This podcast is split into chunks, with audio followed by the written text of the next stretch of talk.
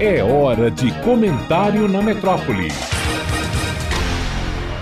Olá, ouvinte metrópole. Fratos, flatos, pões, gases, não há quem não os tenha. E eles também não ficam de fora do quiprocó rústico nem da religiosidade popular. É um bom sinal, afirmando um trânsito intestinal saudável, mas podem se acumular, inchar a barriga e escapar em horas incômodas, trazendo constrangimentos e risadinhas muitas vezes precedem as fezes ou as acompanham. Em outras, aparecem inconvenientes, tornando mais humanos reis e rainhas e aliviando os livres e puros de coração e de intestinos. Tenho tios colecionadores de histórias envolvendo gases intestinais. Um deles ri até hoje ao lembrar de viajar com um cidadão que, em certo momento, afastou-se do grupo, avisando: Vou ali me aliviar de uns gases e, conforme seja, posso até estercar. Simples assim.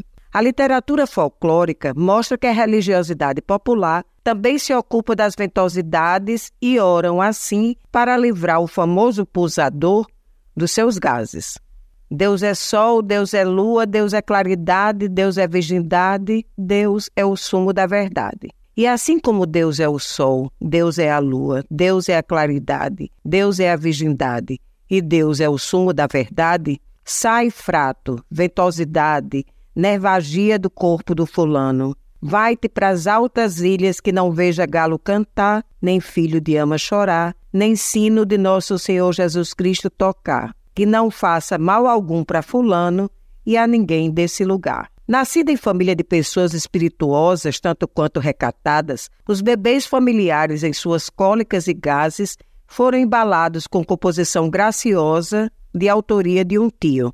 Solta, solta, pum, solta, pum, escondido, mais um pum, sai espremido, solta, solta, pum, solta, pum, solta, pum. Todos eles saem, fazem pim, pam, pum. Helenita Monte de Holanda, médica, psicanalista e estudiosa da cultura popular brasileira para a Rádio Metrópole.